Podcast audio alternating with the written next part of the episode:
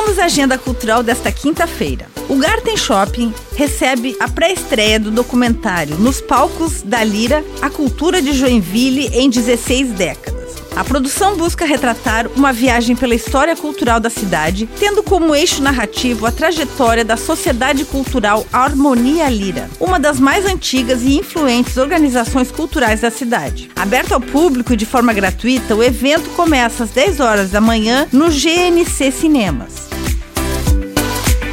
Os amigos do Ivan, que são os músicos Sandro Sestrem no pandeiro, Gauchão no violão de sete cordas, Luiz Rosário no cavaquinho e Alain do pandeiro vão tocar samba e choro a partir das 7 horas da noite no bar do Ivan.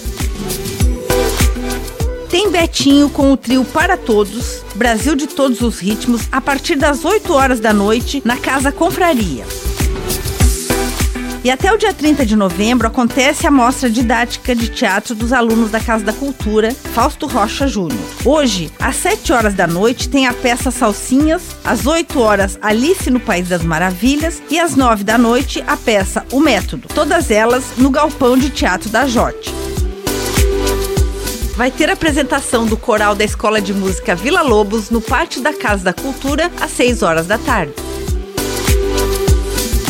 E você já prestigiou as atrações do Natal de Joinville? A decoração está linda e para a diversão da família toda tem pista de patinação, fábrica de sonho, casa do Papai Noel, praça de alimentação, palco cultural, fábrica de doces e mercado de Natal. Toda a programação está no site nataldejoinville.com.br com gravação e edição de Alexandre Silveira e apresentação comigo, Lindiara Ventes, essa foi a sua agenda cultural. Até a próxima!